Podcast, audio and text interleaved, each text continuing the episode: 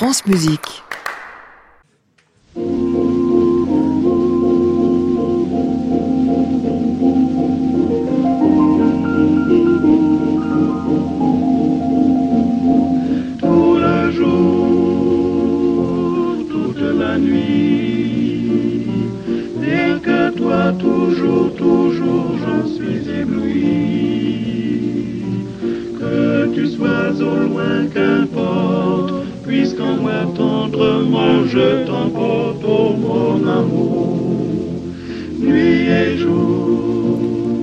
Tous et bienvenue dans le Classic Club sur France Musique tous les soirs de la semaine, 22h en direct depuis l'hôtel Bedford à Paris, au 17 rue de l'Arcade. Je ne sais pas si c'est un effet de l'époque qui est particulièrement dur, particulièrement violente, mais voici que nous arrivent trois disques d'un coup dont les thèmes sont tout simplement la mélancolie, le silence, la tendresse. C'est étrange qu'ils sortent juste au même moment ces trois disques-là. On va en parler avec euh, les trois musiciens qui nous les ont enregistrés, deux pianistes, un violoniste, Guillaume Coppola, Philippe Graffin, Kotaro Fukuma sont avec moi jusqu'à 23h. Bienvenue à tous dans le Classic Club.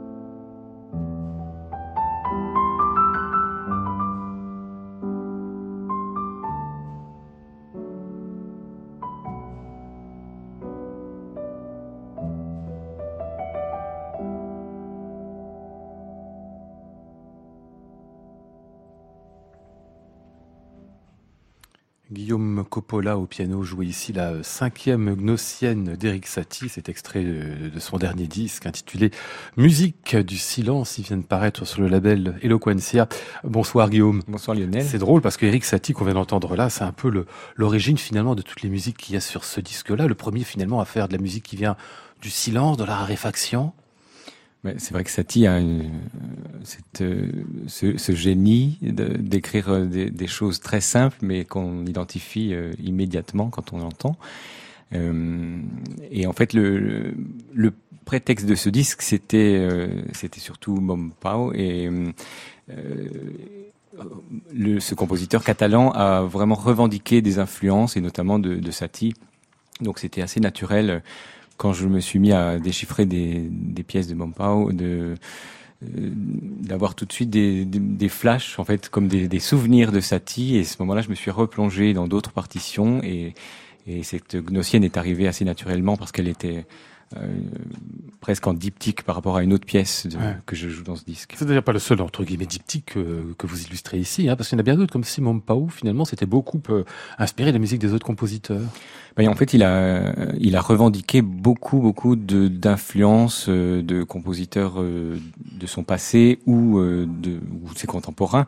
D'abord, il a voulu devenir musicien grâce à Forêt, qu'il a entendu en concert, et puis il a hum, il, dès ses premières pièces, en fait, il, il fait des, des, hommages ou des clins d'œil à Chopin, à Satie. Euh, il adore Scriabine. Euh, donc, euh, en fait, c'était un petit peu. Je suis allé à la recherche de ces, ces influences que j'ai regroupées dans ce disque. Et donc, en effet, il y a des diptyques, il y a aussi des, des triptyques ou voilà des groupes de pièces qui qui m'ont apparu se, se, parler ou se répondre entre elles en fait et résonner entre elles. Ouais. Euh, Mampaou, euh, c'est lui qui intitule l'un de ses cycles Musica Callada, c'est ça?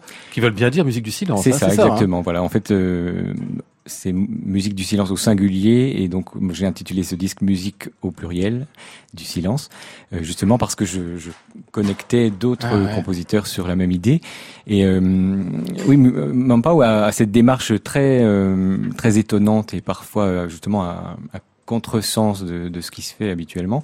Euh, donc d'aller chercher le, le, plus de pureté possible, le, en quelque sorte aller chercher l'émotion avec un, un minimum de, de, notes, quoi. Enfin, un, matériau le plus simple possible et il, il va vers euh, l'épuration en permanence.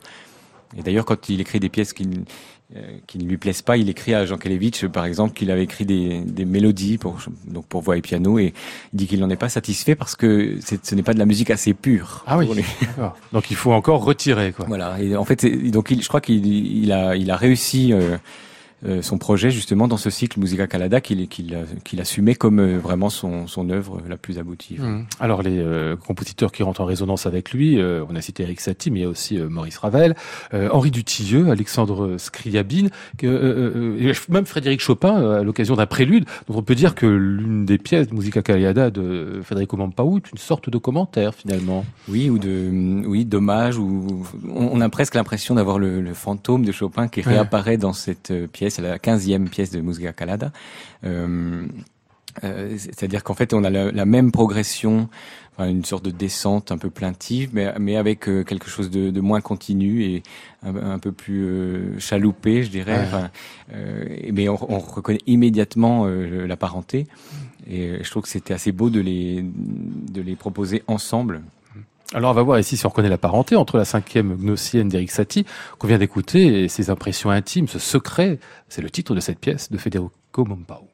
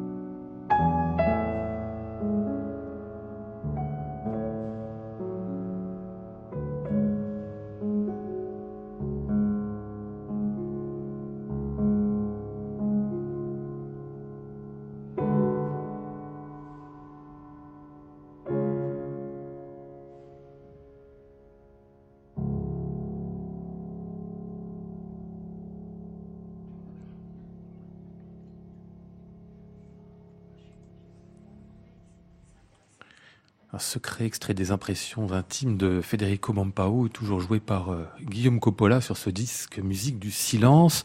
C'est beau, hein. c'est vraiment beau. Là. Chaque fois qu'on écoute la musique de Mampao, on se dit, mais bon Dieu, en même temps d'une tristesse infinie, bien sûr, mais ce côté euh, lancinant comme ça, qui avance, qui avance pas, et triste tellement. Guillaume, on ne devient pas complètement dépressif à jouer ça?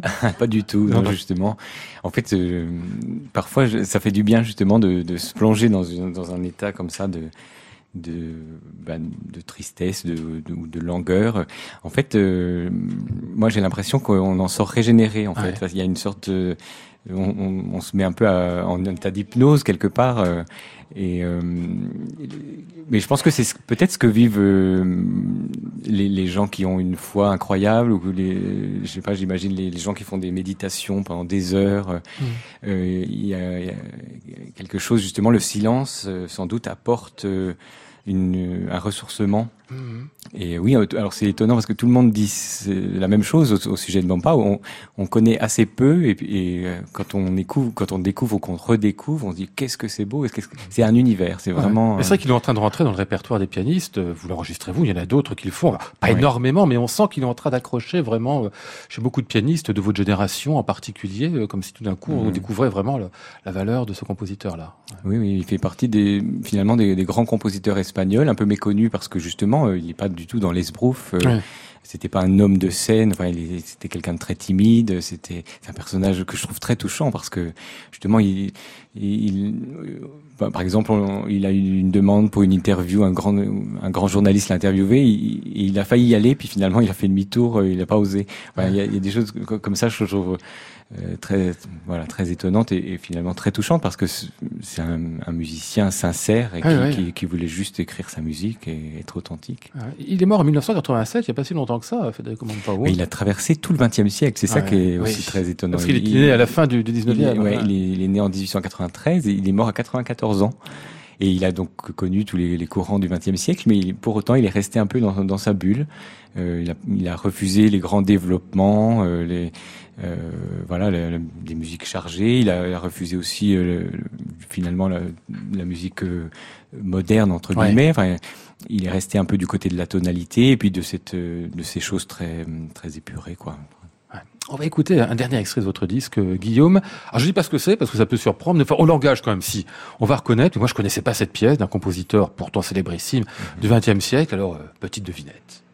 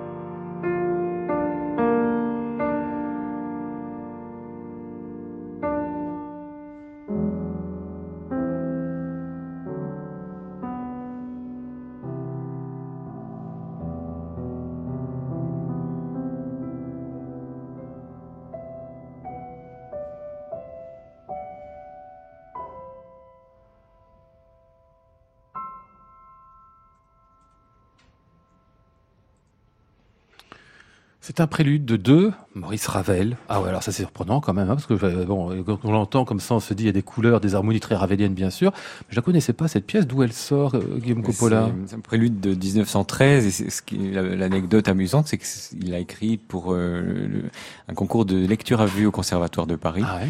Et euh, ben voilà, c'est là qu'on voit les génies en fait. hein. c'est une pièce euh, comme ça de deux pages, euh, je sais pas à peine de une minute et quelques. Ouais. Et on a déjà euh, Ah oui, un, oui, un chef-d'œuvre C'est très en évocateur en miniature. plus. Puis ça vient très bien dans votre programme en plus, hein, c'est vraiment dans l'idée. Je trouvais que ça s'enchaînait, bien, pardon, Ouais. euh, avec euh, la première pièce de Musica Calada de Mompou qui a, qui a cette lumière un peu blanche comme ça, euh, quelque chose de, de simple. Et puis en fait, dans la progression dans le disque, c'est avec le- justement ces couleurs un petit peu un peu jazz Mhm. euh, qui arrivent et on retrouve ça aussi chez Mompao et, et chez Satie parfois. Donc euh, euh, voilà, j'ai essayé de, de coudre Ah ces pièces entre elles pour euh, pour faire un, un voyage ininterrompu finalement qui s'écoute euh, à la fois en concert et en disque. euh, euh, comme euh, voilà comme quelque chose de comme une entité Oui, oui, euh, un vrai programme. voilà Un vrai programme construit, quoi, presque composé, on pourrait dire. et enchaîné en fait Ah ouais. c'est-à-dire que même je, je demande euh, un, effort particulier au public de- d'écouter sans applaudir Ah oui. pendant tout le concert, puisque c'est il y a vraiment des, des enchaînements harmoniques, des choses euh, qui sont faites euh, voilà pour pour ne pas s'arrêter. Et, et je trouve que c'est un beau moment de, de, de communion souvent. Enfin, c'est c'est très agréable. Euh, bonsoir, Kotaro Fukuma. Bonsoir. Euh, vous connaissez cette pièce, ce prélude de Ravel? Bah, à vrai dire, euh, j'ai joué ça euh, justement au concours d'entrée à Berlin. Ah C'était ouais le morceau de lecture vue. Ça veut dire qu'on l'utilisait il y a quelques années encore. Ah oui, ça. On l'utilise toujours, en fait, ce morceau de Ravel. Oui, c'était pas ça peut-être. Ouais. euh, Ah oui, Ça veut dire que vous en avez un mauvais souvenir, du coup, non Pour un morceau de concours. Non, j'ai bien aimé ce morceau. En fait. Est-ce que vous connaissez tous les deux avec Guillaume Oui, manifestement. Oui, bien sûr, on se connaît depuis longtemps parce qu'on était euh, dans la même classe euh, de Bruno Rigouteau au conservatoire de Paris. CNSM de Paris. D'accord, il y a quelques années, hein. enfin, juste Oui, quelques années. Juste quelques années.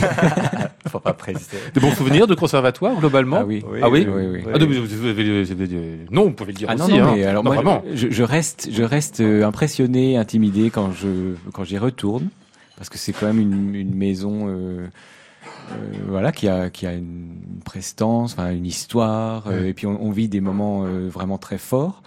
Mais euh, mais ce sont des, des souvenirs merveilleux et en fait je j'aurais voulu même y rester plus longtemps et puis euh, profiter encore davantage. Ouais. Mm. Et vous, Kotaro? Oui, euh, je suis allé à la Philharmonie euh, l'autre jour pour écouter un concert et euh, j'ai vu bien sûr un conservatoire à côté et j'avais envie d'entrer mais Ah je oui n'avais pas le droit donc donc vous êtes ça, ça m'a donné une grande nostalgie.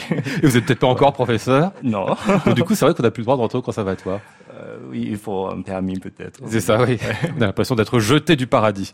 Euh, Guillaume Coppola, je rappelle donc ce disque qui vient de paraître sur le label Eloquencia, son titre Musique du silence, et on retrouvera euh, Guillaume en concert le 26 mai à Château-Bardin, c'est euh, près de Bordeaux, et puis euh, le 27 au Bouscat, près de Bordeaux également.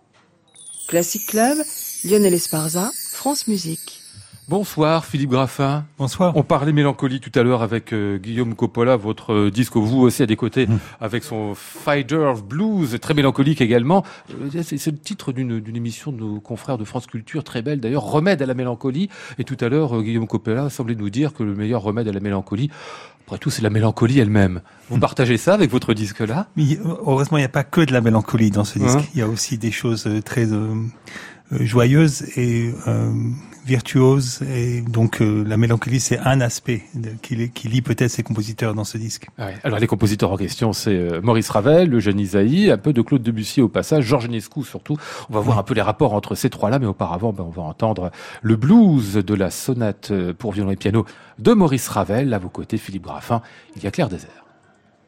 Classic Club, Lionel Esparza, France Musique.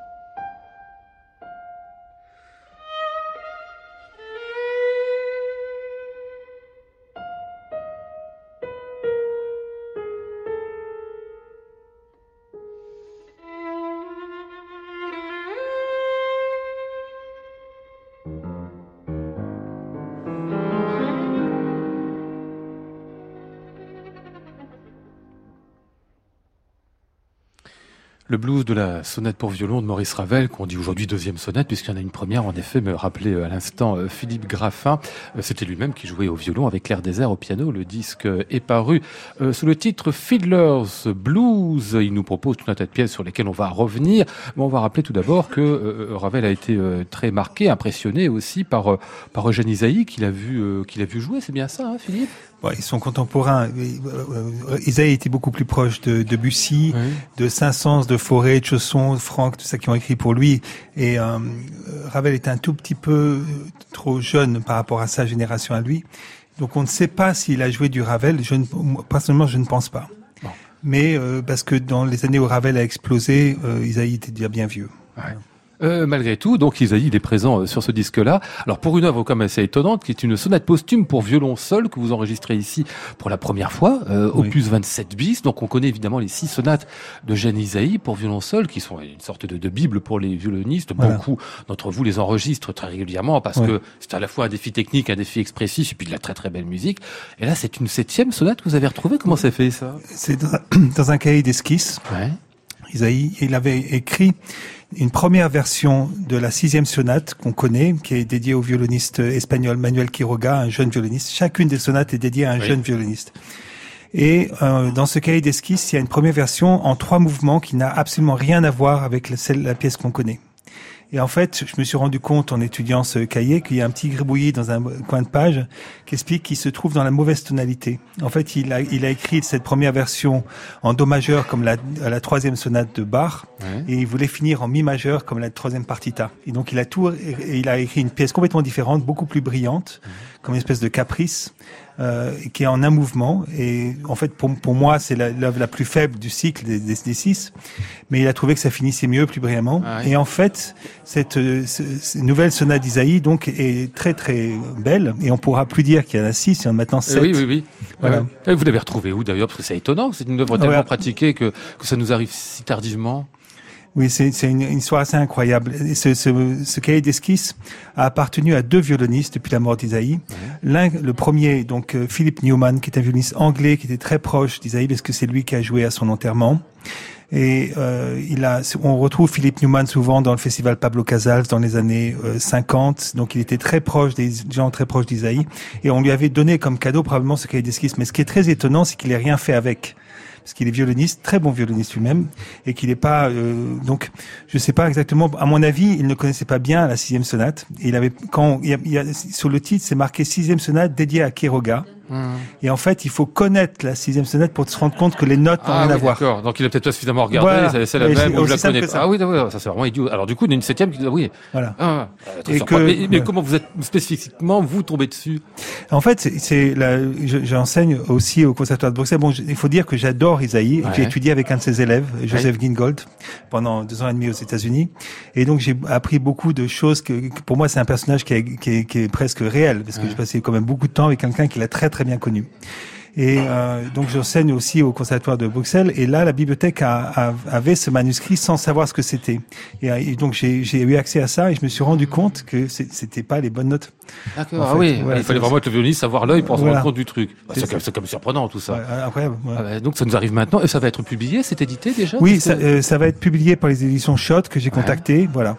Donc, bientôt, il y a cette sonate, tout le monde pourra la jouer. Alors, les, le premier mouvement est bien de Jeanne Isaïe, ça, c'est certain. Le deuxième aussi, si j'ai bien Absolument. compris. Le troisième, en revanche, était peut-être pas tout à fait terminé, c'est ça? Il, il, manquait, en fait, il est aux deux tiers d'Isaïe, mais en fait, ouais. il a écrit dans un autre coin qu'il faut retourner au thème euh, en, en, fortissimo et puis finir. Donc, en ah fait, oui. j'ai simplement fait ah, un, un, un, petit euh, pont pour retourner au thème et clôturer la sonate en prenant la il y a, dans le manuscrit, il y a euh, une dernière mesure qu'il avait raturée et j'ai, que j'ai utilisée pour terminer l'œuvre. Donc en fait, c'est mmh. tout ce qu'on entend est d'Isaïe. Bon, c'est pas. Oui, c'est juste, mais non, c'est à peine un petit montage, quoi, parce que je, je lisais complété par euh, par euh, euh, Philippe Graffin. Je ouais. me suis dit, il a rajouté des notes, mais non, vous savez, ouais, contenté ouais, de réaliser en fait ce qui est écrit voilà. par le compositeur. Bon, c'est très étonnant. Les violonistes vont être ravis de savoir qu'il y a une septième voilà, sonate d'Isaïe quand même. Hein. On va en écouter un extrait ici. Bien tiens, c'est le deuxième mouvement qui est une canzone.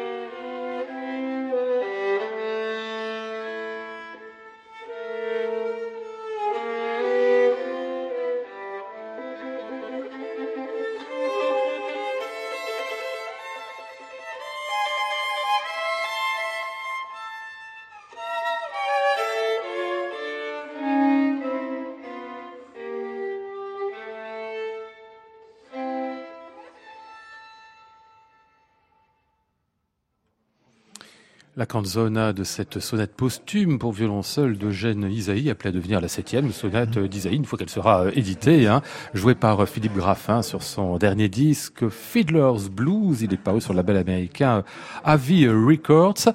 Euh, et ça, ça, ça, fait une espèce de buzz pour les violonistes énorme, j'ai l'impression, Philippe Graffin, parce qu'évidemment, cette sonate-là arrive en plus. Vous préparez un documentaire aussi, enfin, il y a plein de choses. Oui, ben, c'est un petit événement pour nous, parce que euh, on aime beaucoup Isaïe, c'est quelqu'un de, de, qui on apprend beaucoup. Ouais. Et en fait, cette sonate est tout à fait particulière. Elle a un, caractère très différent des autres. Et le deuxième mouvement qu'on vient d'entendre commence avec cette longue mélodie comme ça. Il n'y a pas d'autre euh, œuvre d'Isaïe qui soit de cette manière-là.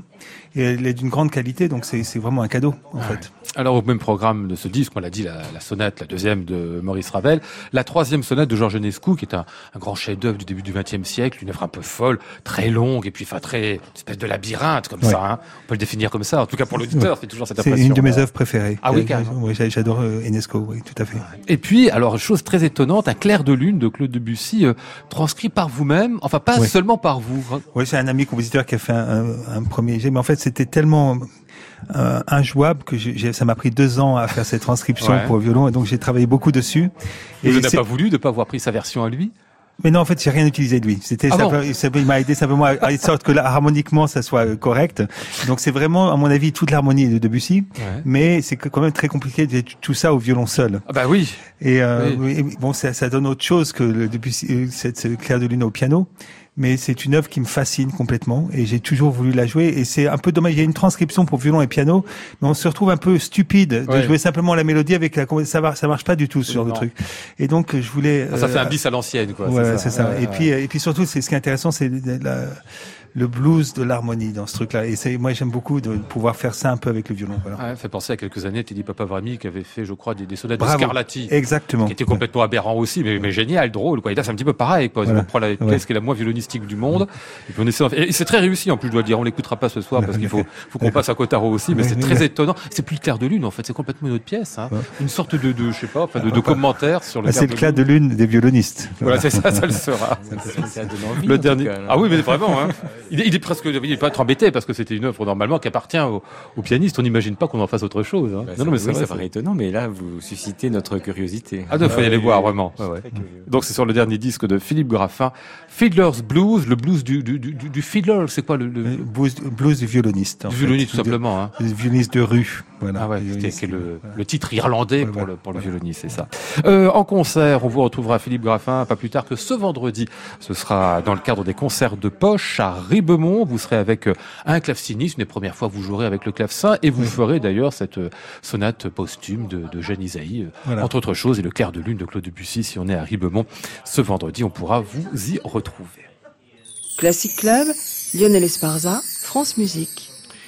Allez, on va aller vers le dernier disque de euh, Kotaro Fukuma. Il est consacré à tout un tas de choses et entre autres à ce souvenir de jeunesse. Je sais pas si c'est un bon souvenir ou un mauvais souvenir, celui de cette novelette de Francis Poulenc.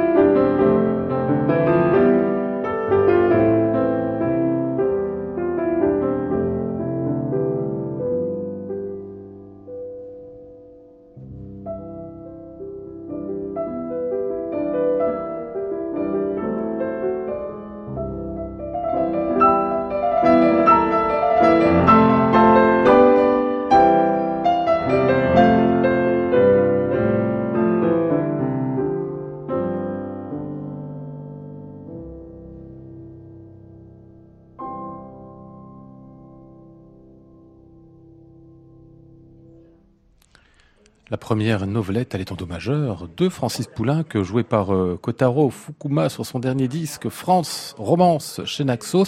J'aurais écouté ça à l'aveugle, moi j'aurais jamais dit que c'était du Poulenc, hein. Parce que ça fait néo quelque chose, il y a des danses qui passent, du baroque, du classique, c'est pas trop. baroque aussi. Et... Mozartien un peu aussi. Ah oui, c'est ça, c'est pas une pastiche. C'est étonnant, ouais, c'est pastiche. Moi j'adore. C'était ma pièce préférée euh, quand j'étais quand j'avais 14 ans et je l'ai joué ça au concours international de Jinabakawa pour les jeunes et c'était mon premier concours euh, international de ma vie.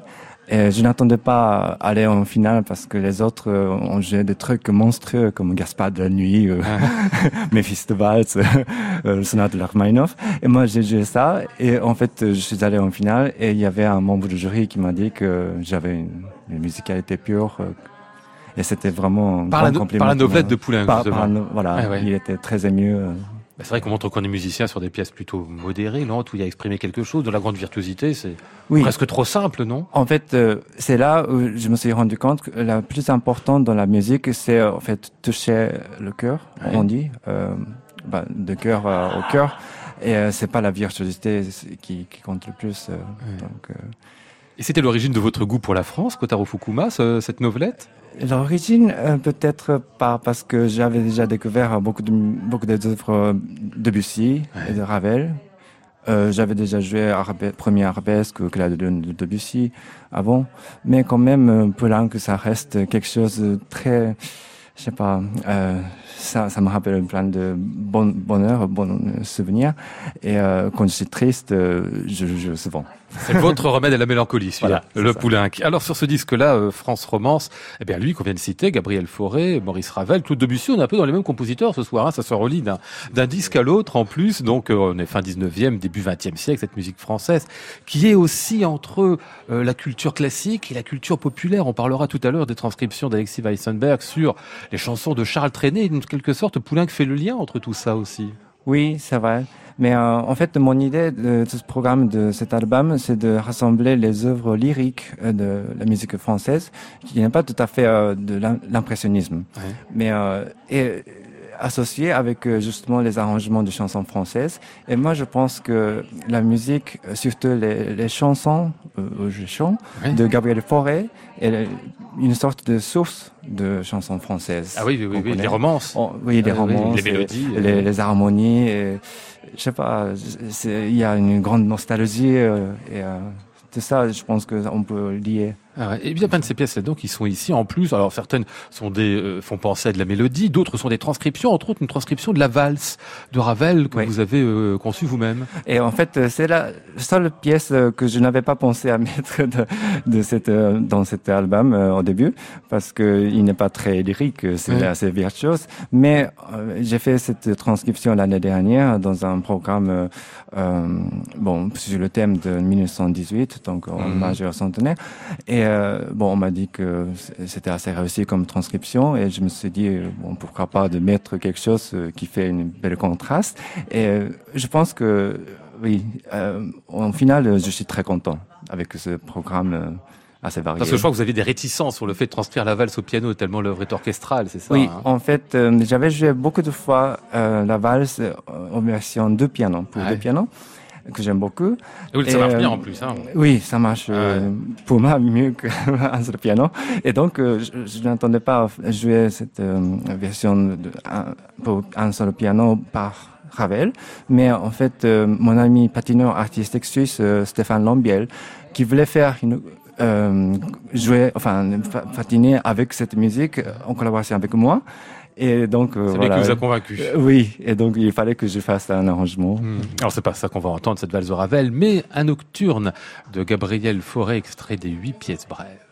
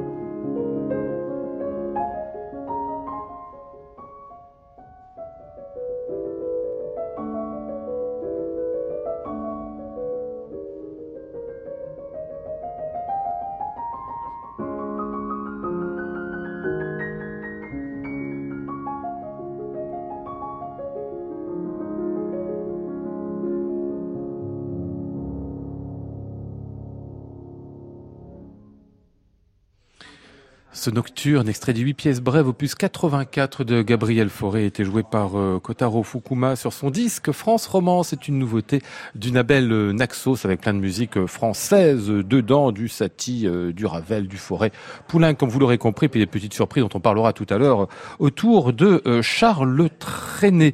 on était en train de discuter avec Philippe Graffin juste à l'instant, qui me disait, parce que je vous questionnais sur votre festival, un festival qui n'existe plus maintenant, et vous me racontiez que la, la folie Eugénie elle se poursuit justement de manière festivalière. Oui, il y a un festival euh, dans la ville où il avait une résidence. C'est en fait une station balnéaire à Knock-le-Zout.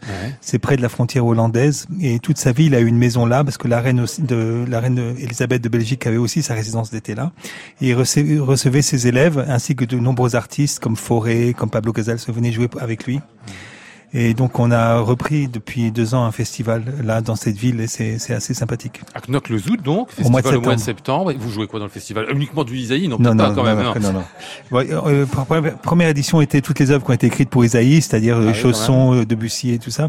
Et cette fois-ci, ça s'appelle Home Sweet Home et c'est ça parle du, des voyages d'Isaïe. Donc il va un peu dans tous les pays en fait. C'est hmm. assez intéressant. Vous avez l'obsession Isaïe, qui avec euh, ce compositeur, la musique qu'il a écrit parfois, certaines cohérences.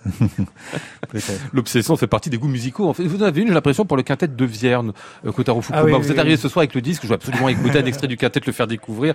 Vous faites bien, parce que c'est une œuvre qu'on connaît tellement mal. Bah oui, j'ai découvert il y a deux ans cette œuvre sur YouTube et ça m'a vraiment frappé, euh, ça m'a bouleversé. Et je rêve toujours, je cherche des musiciens avec qui je peux jouer ça. Bah, c'est un quintet, il en faut quatre, c'est pas beaucoup. il faut hein, quatre, euh, oui, mais je, je, demande à tous les quatuors que je connais. Ils veulent pas Enfin, c'est pas ils veulent pas, ils, ils connaissent, mais c'est très très difficile. Hein. C'est très intense comme ah musique. Euh, mais c'est très réussi et très profond et ça a été écrit pendant la Première Guerre mondiale. Ah ouais, vous connaissez ça les uns les autres, non euh, Moi j'ai joué ça. Ah pardon, euh, Philippe. Oui, oui, non, je l'ai entendu, je l'ai pas joué, mais euh, j'adore. C'est une œuvre magnifique, effectivement. Ah ouais, Pourquoi on la joue si peu alors bah, est moins populaire que Franck, mais c'est magnifique. Quoi. Ah, bon, un petit extrait qui a été choisi justement par vous, Kotaro Fukuma, de ce quintet de Louis Vierne.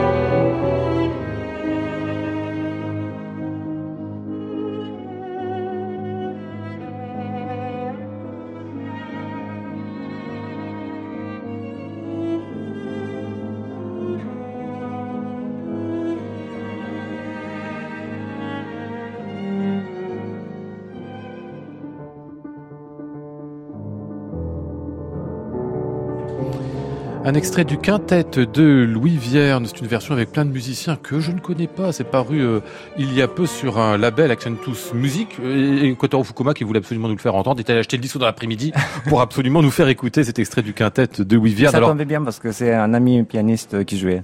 Ah oui. D'accord, qui, qui, dans ce disque-là. Bon. Et alors je signale donc que Kotaro Fukuma veut absolument jouer le quintet de Vierne. donc si vous êtes euh, instrumentiste à cordes et que vous avez envie de le faire aussi, vous nous passez un petit coup de fil et on transmettra. Euh, Louis Vierne, il n'était pas loin, enfin je veux dire, pas loin à Notre-Dame comme bah organiste, c'était son, métier principal. Hein. Oui, il était l'organiste euh, titulaire pendant longtemps et euh, l'incendie, quand l'incendie de Notre-Dame est passé, ah ça m'a fait penser tout de suite à lui. Donc, euh, ça vous a donné encore plus envie de jouer le quintet. Voilà, c'est ça. Imagine bien. Euh, dernier extrait du disque qu'on va entendre euh, de vous, euh, Kotaro Fukuma. Alors oui, c'est un cycle tout à fait étonnant. Moi, je, je, crois bien avoir entendu plus d'une fois. Pourtant, il est très très peu enregistré. C'est autour d'Alexis Weissenberg, les arrangements des chansons de, de Charles Trenet. Et, quelle est l'histoire alors non seulement de ce cycle, et puis je dirais de la méconnaissance qu'on a de lui? Oui, alors avec Charles Trenet, j'ai une histoire un peu personnelle parce qu'il est mort en 2001 en février 2001 et j'étais à Paris pour passer le concours d'entrée au CNSM de Paris. Et euh, moi, je connaissais pas ce grand chanteur bah français, mais euh, toutes les chaînes de télé, euh, ils ont fait un grand reportage sur lui et ça m'a donné une grande envie de découvrir. Et après quelques années, donc j'ai découvert ces arrangements magnifiques de Alexis Weissenberg dans un disque, dans le disque de Marc-André Hamelin. Ouais? C'est comme ça que j'ai découvert cet arrangement et ça m'a donné tout de suite une envie de, de les jouer. Mais il y avait, la partition n'a pas encore édité. Et j'ai un ami qui, qui, a, qui est tombé amoureux de cet arrangement aussi et il a dicté, euh, comment on dit euh, Ah oui, oui, à l'oreille. À l'oreille, il, a, ah. il a écrit. Il s'appelle Shota, euh, japonais. Et après quelques années, il a fondé une euh, éditeur, enfin éditeur de partition, et il a édité l'année dernière. Donc, c'est partition de. Parce que Alexis Weissenberg ne les avait pas édité lui-même. Il était déjà mort. Et euh, d'ailleurs, euh, il a enregistré lui-même, mais anonyme. Enfin, c'est-à-dire qu'il a nommé ce disque Mr. Nobody Plays Training. Ah bon? Donc on Et Mr. Nobody, c'est Alexis Weissenberg. Pendant, pendant, quelques années, on ne savait pas qui, qui jouait ça. Ah bon? Qui, qui a fait la transcription. Et on a découvert euh, juste euh, 2000 quelques années. Et Marc-André Hamelin, qui était grand ami de Weissenberg, euh, qui a eu ah. la permission de, de jouer ça. De jouer comme ça. Ah, vous connaissez ces pièces-là, euh, Guillaume Coppola non, je, non, non, je découvre, mais ça m'intéresse. Et en plus, on se demande comment s'est fait la connexion entre Charles Trenet et Alexis Weissenberg, parce qu'a priori, c'est pas les mêmes planètes, mais après tout, si, bah si, ils ont été contemporains une grande partie de leur vie. Bah oui, mais c'est parce qu'on a un classique d'un côté, un, un chanteur français de l'autre, on voit pas. Une comédie musicale à un moment donné, Weissenberg. Ah bon? Oui, je crois. Ah, je ne sais pas, non, non, non. Ah oui, donc il avait vraiment une oreille pour les musiques. Autre oui, d'ailleurs, euh, certaines pièces de ces arrangements sont style jazz. Et on voit qu'il était un grand, je sais pas, acteur, parce que le caractère a changé comme ça tout à coup. Et... Bon, bon, bah, écoutez, on va écouter un petit extrait. Qu'est-ce qu'on a dit Boum, la plage 19 de ce disque. Hein, boum, quand votre cœur fait boum, vous allez reconnaître, mais avec la, la virtuosité avec Sundberg quand même, hein, parce qu'il rajoute beaucoup de notes lui aussi. Ouais, hein. ouais, ça oui.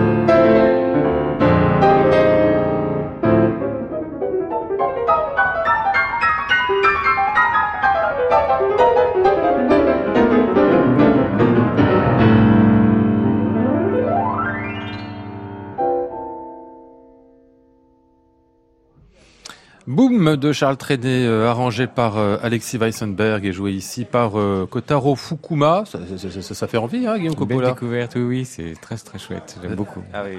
On découvre des, des, partitions ce soir, j'ai l'impression, hein, entre celle de entre celle de Philippe, celle de, de Kotaro. Hein.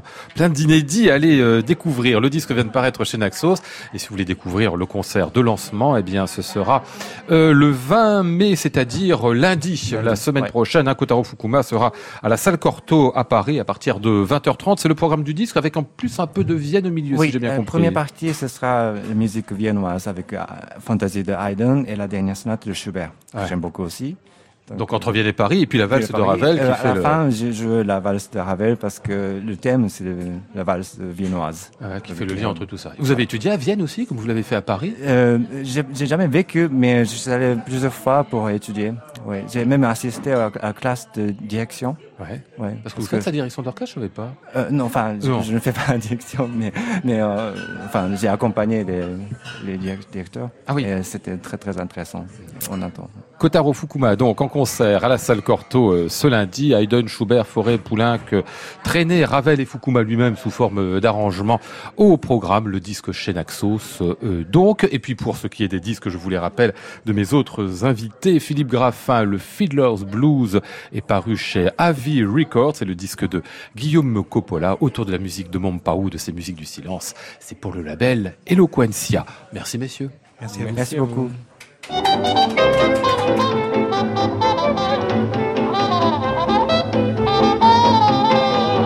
Nous étions ce soir avec Flora Sternadel, Maud Nourri, Antoine Courtin, Olivier Leroux et Michel Gassic. Voici le ciel peuplé de ces moutons blancs, voici la mer troublée, spectacle troublant. Je vous retrouve demain, mercredi, sous le titre Le Roi Lyre. Nous serons avec Christophe Rousset et Emiliano González Toro. J'entends la ville qui me dit bonsoir et moi sur le quai de la gare, je dis de mon mieux des mots d'adieu.